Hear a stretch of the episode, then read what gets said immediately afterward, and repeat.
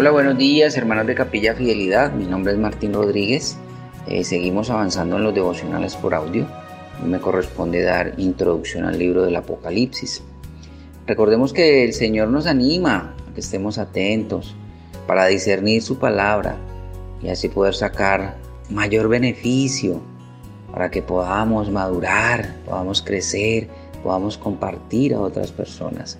Vamos a orar y empezamos. Amado Rey, gracias Señor, te damos en esta bendita mañana por este tiempo, Señor, que, que nos das para poder compartir un trozo de tu palabra, Señor.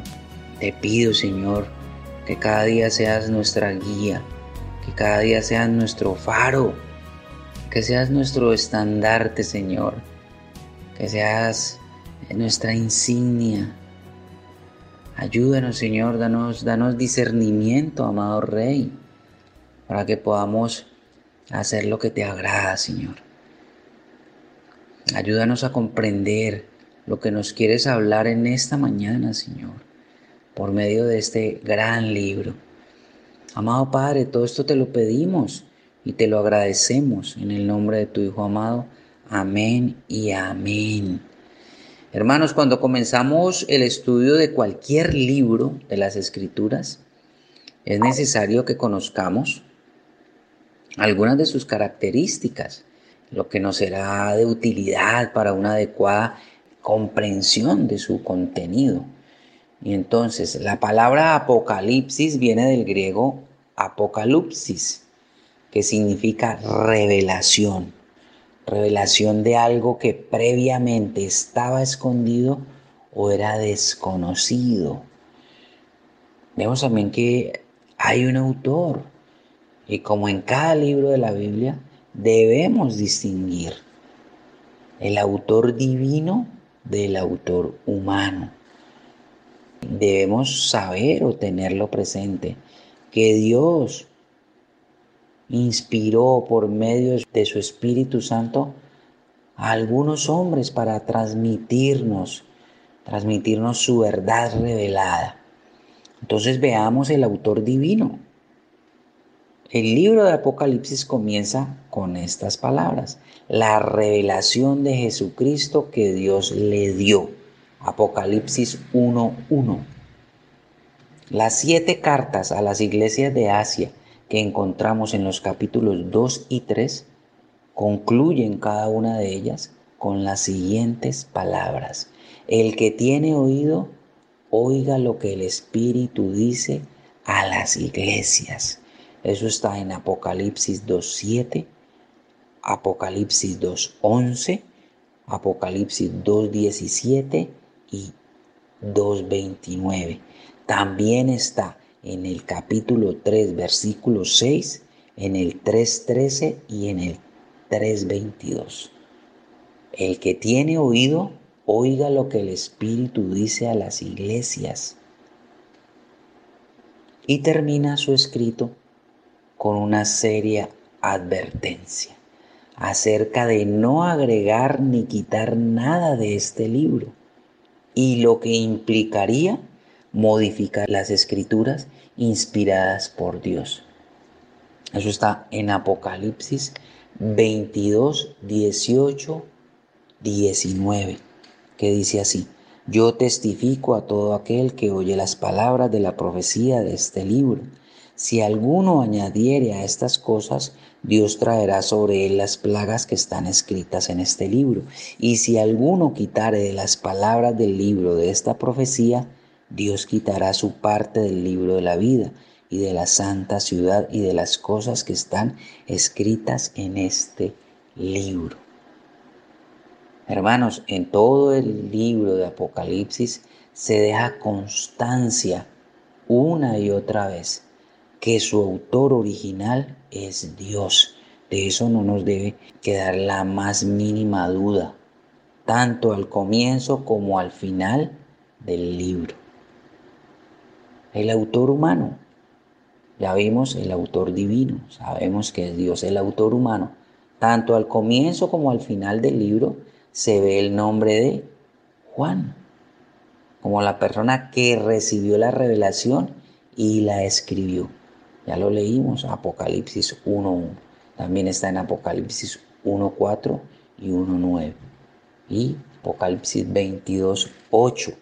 22.8 dice, yo, Juan, soy el que oyó y vio estas cosas y después que las hube oído y visto, me postré para adorar a los pies del ángel que me mostraba estas cosas. Entonces la evidencia confirma con claridad que este es Juan, Juan el apóstol, que también es el autor del cuarto evangelio y de las tres epístolas. Veamos el estilo, el estilo literario. Este libro posee características propias de la literatura apocalíptica, pero también es una carta y también es un libro profético. Es una carta. ¿Por qué? Porque contiene la típica estructura de una carta. O sea, contiene un emisor, un destinatario, un saludo y su respectivo contenido. Es profético. ¿Por qué? Porque insta al pueblo de Dios a estar firmes en el mensaje de Cristo. Debemos tener en cuenta algo, es que por lo general se piensa eh, en lo profético o en la profecía como predecir el futuro por adelantado. Y, sí, o sea, la profecía contiene predicciones eh, futuras, pero la profecía bíblica está más interesada en transmitir un mensaje, un mensaje de exhortación, un mensaje de advertencia y un mensaje de consuelo. Vemos que Juan llama a este libro profecía varias veces. Capítulo 1, versículo 3. Capítulo 22, versículo 7. También en el capítulo 22, versículo 10, 18 y 19.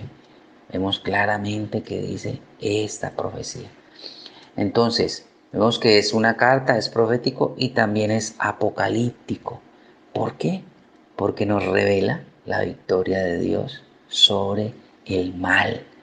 Fecha de, redacción o fecha de escritura, aproximadamente entre el 81 al 96 después de Cristo.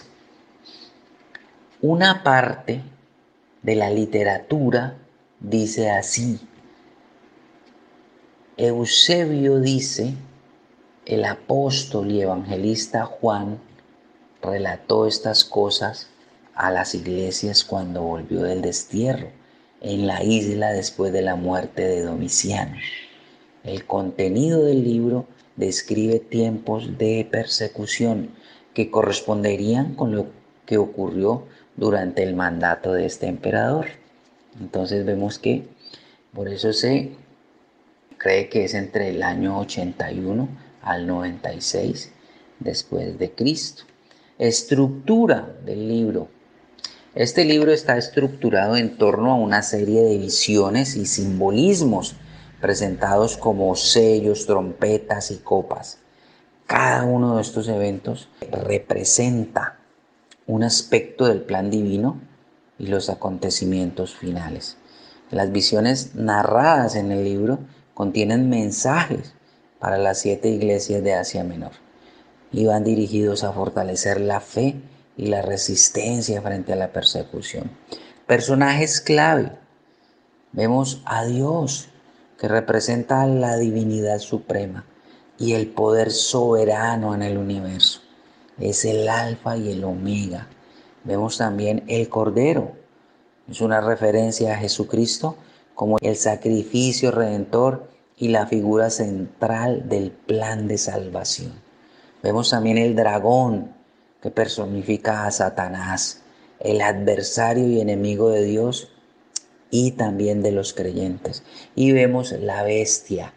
La bestia es representada eh, al poder secular, al poder opresor que persigue a los seguidores eh, de Cristo. Hay un mensaje central.